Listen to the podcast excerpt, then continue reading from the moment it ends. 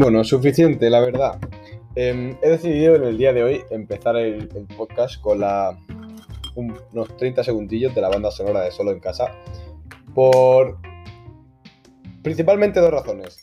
La primera es recordaros que se acerca la Navidad, ¿vale? Y que lo tengáis en cuenta antes de, de enchufaros la tele para ver cualquier película. Os lo recomiendo sinceramente si no queréis empezar a tragaros películas navideñas 24 horas al día porque empieza, em- estamos ya a mitad de noviembre y eso es lo que toca. Todo tiene su lado positivo, todo tiene su lado positivo y es que por fin van a rebajar el turrón en el Mercadona. que Aunque lo venden todo el año, mm, pagar cuatro pavos por el turrón Suchar como que no... No procede, ¿no? Y mm, la, la otra razón por la que, por la que he puesto esto es que em, es una canción, o sea, una canción, una, una película que, que yo creo ha definido la infancia de mucha gente. No definido, sino que ha estado presente en la infancia de mucha gente. O sea, yo, por ejemplo, me habré visto solo en casa 1 12 veces, solo en casa 2 13 veces, solo en casa 3 27 veces y solo en casa 4 porque solo la he visto una vez porque es una gran mierda, ¿vale? Lo siento, o sea, no está el niño rubio. Mm, Bueno, la 3 tampoco, pero la 3 todavía sigue siendo buena, ¿no? Pero solo en casa 4 es una gran mierda. Em, independientemente de la crítica que acabo de hacer así rápida a las películas de solo en casa, lo que, de lo que yo vengo a hablar es de, de cosas que han estado presentes en, nuestra infancia, ¿no? En, en- nuestra generación. Sean series, sean... Joder, mm, hemos sido una de las... Hemos tenido una de las mejores infancias en lo que a, a televisión y todo ese tipo de entretenimiento se refiere. O sea, eso es innegable, tío. Mm, ¿Qué cojones? Los niños todavía no ven Bob Esponja, hermano. O sea, yo me levantaba a las 7 de la mañana para ver el puto Bob Esponja o para ver Sin Chan. Esas cosas ya no se hacen. Em, hemos tenido las mejores series de televisión de dibujos animados de la puta historia, ¿vale? O sea, que baje Dios y lo vea, si no, si no, si no estoy, si estoy mintiendo. Em, pero bueno, había una cosa de la que quería hablar en especial, ¿vale? Y mm, esa cosa es algo que yo considero que está realmente infravalorado, ¿vale? De lo que venía a hablar hoy es de, mm, del Lego Batman, ¿vale? Hoy venía a hablar del Lego Batman.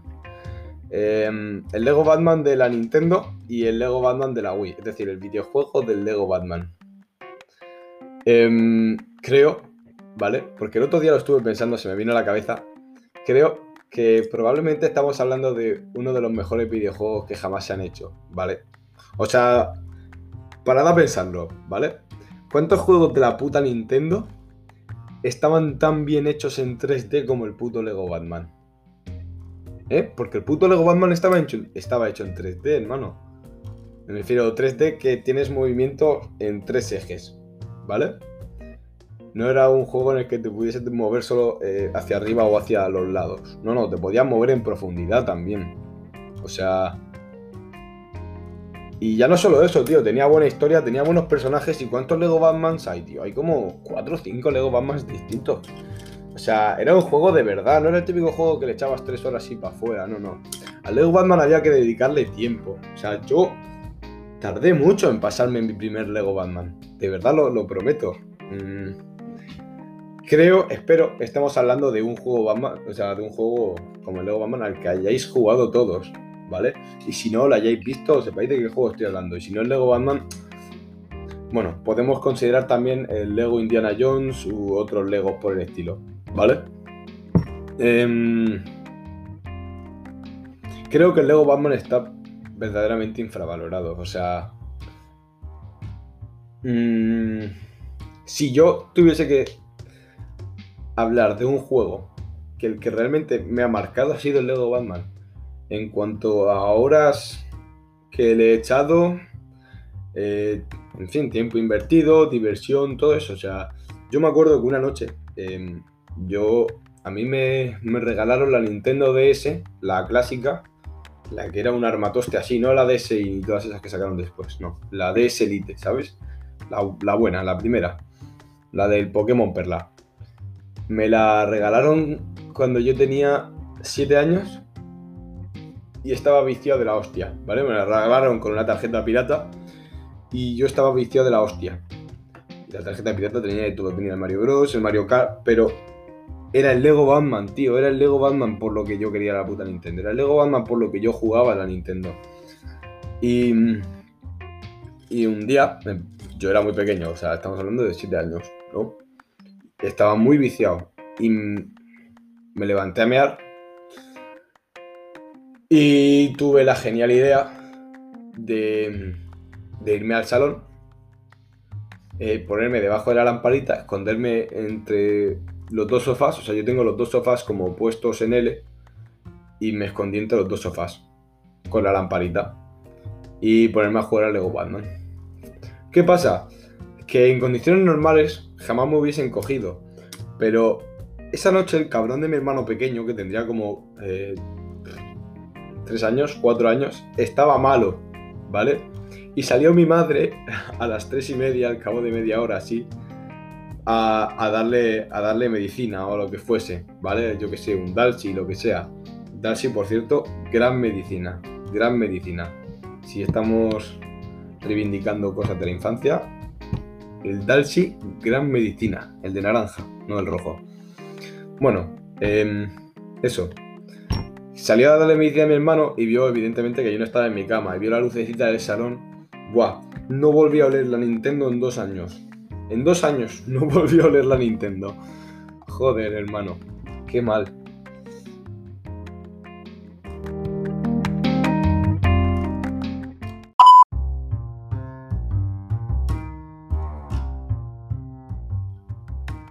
Bueno, siguiendo con el podcast, Qué fantástico día hace hoy, ¿no? El cielo está gris, llueve, siribiri. Os recomiendo hoy a todos que empecéis a ilustraros en los escritos del gran Bukowski, ¿vale? Por cierto, si alguien no sabe quién es, buscadlo. Gran filósofo, la verdad. Eh, bueno, siguiendo con el, con el tema infancia, em, quería plantear un debate hoy, ¿vale? Mm, yo con vosotros, no hay nadie aquí para debatir en el día de hoy, ¿vale? Porque estoy en mi puta casa en pijama. Em, volviendo al tema series, está claro, ¿vale? O al menos esto es mi opinión siempre, ¿vale? Que eh, Cartoon Network mm, como que destrozó un poco al resto de series que, que ha habido, ¿vale? Mm, era, era infinitamente superior. Véase em, historias corrientes, véase, yo que sé, cualquier otra, ¿vale? Simplemente era mejor. Mm, pero como que hay mucha gente a la que le gusta Hora de Aventuras y hay mucha gente a la que le gusta historias corrientes, ¿vale? Normalmente a la gente que le gusta historia de aventuras le gusta también historias corrientes, pero prefiere ambas. A la gente que le gusta más historias corrientes dice que Hora de Aventuras es una gran mierda. Em, lo que yo quiero plantear hoy aquí es, ¿cuál es vuestra opinión? ¿Hora de Aventuras o historias corrientes? Yo sinceramente, creo que Historias Corrientes es mejor. Pero eh, Hora de Aventuras tiene una gran historia. Es decir, Hora de Aventuras, si sigues todos los capítulos, tiene una gran historia. Y todo esto lo traigo porque...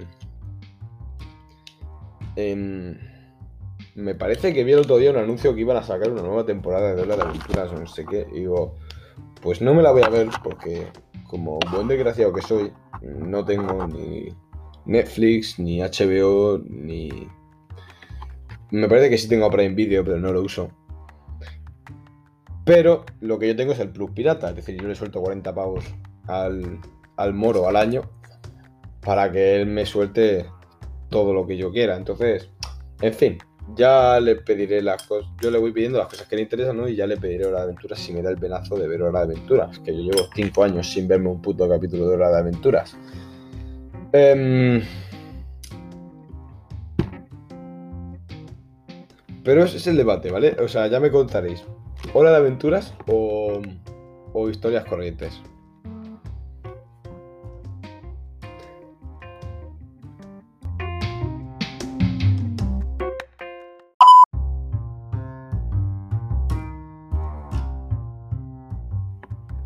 Bueno, después de haber dado mi opinión sobre el mejor juego de la historia, plantearos un pequeño debate. Eh, por cierto, si cualquier persona quiere venir aquí a, a charlar, yo de verdad, qué perfecto, porque em, como que yo puedo pensar muchas cosas, ¿no? Puedo, se me pueden ir ocurriendo cosas sobre la marcha sobre las que hablar, pero como no quiero que en ningún momento se haga un coñazo escucharlo, se haga aburrido, Em, si me dais eh, cosas de las que hablar o me dais opción a plantear algo, joder, de puta madre, la verdad. Así, en fin, ya lo digo, esto es con una doble finalidad. Y la primera es que yo me entretenga, que a mí esto me gusta, lo disfruto, más de lo que esperaba, la verdad. Y que vosotros paséis unos buenos 10-15 minutitos en el tranvía, en casa, haciendo deberes, comiendo como queráis. Eso yo no me meto en vuestra vida. Cada uno, yo brindo el entretenimiento, cada uno hace con él lo que quiere. Em, bueno, pasamos a, mi sección favorita. Mi sección favorita y la sección favorita de muchos. espero, em, y esta va dirigida a ciertas personas, que no se me llame plasta em, por esta sección. Pero yo creo que es bastante interesante, ¿vale? Pasamos con el dato curioso del, del día. El dato curioso del día, mm, yo hace mucho que, no hace mucho que lo sé, lo leí recientemente, y es que existe, em, existen ciertos lugares en el mundo, nueve lugares en el mundo concretamente, en los que está prohibido morirse. tal cual. Está prohibido morirse en nueve lugares del mundo. Me parece que uno está en en Noruega, me lo han explicado recientemente, en una isla en la que por el permafrost no pueden excavar y no pueden hacer tumbas, evidentemente. Eh, hay otro lugar en Brasil. En fin. Pero eh, a lo que quiero ir, ¿vale? para concretar, es que, eh, cómo no, cómo iba a existir algo ridículo y España no iba a formar parte de ello. Y es que efectivamente en el pueblo de Lanjarón, ¿vale? Em, está prohibido morirse. Aquí en España. Eh, Lanjarón como las botellas de agua, correcto. Em, de hecho, es porque las botellas de agua salen de ahí, ¿vale? Ese pueblo vive de Lanjarón, las botellitas de agua. Porque eh, se llama Lanjarón porque está en Granada, en, en, la, en el balneario de Lanjarón, que se llama. Y bueno, lo que pasa en Lanjarón es que allá por el 2009, por lo visto, se les colapsó el cementerio y tuvieron que empezar a enterrar a la gente en fosas comunes, lo cual es poco ético, dejémoslo ahí. Y el alcalde decretó, el alcalde de Lanjarón decretó que, que estaba prohibido morirse hasta que se hiciesen obras para ampliar el cementerio. o sea, dijo, no muráis, ¿vale? Que se muera, multa o detenido, yo qué sé. Eh, esto plantea serias dudas, ¿vale? Lo primero, Lanjarón tiene en torno a 3.000 habitantes o 3.500 habitantes que tenía ya por el 2013, la última vez que, que, se hizo recuento, porque vamos, eso es como hacer recuento aquí en Churras, la suda a toda España. Y no sé yo cómo se podía morir tanta gente de forma simultánea como para que el cementerio de un pueblo de 3.000 habitantes se colapsase, la verdad. Pero en fin, ahí está. Y el decreto se hizo en 2009 y como que todavía no se ha levantado. O sea, el Lanjarón, cuando tú te mueres, estás incumpliendo una norma, eh, no sé cómo llamarlo realmente. Pero claro, estás muerto. ¿Qué se le va a hacer? Vaya por Dios.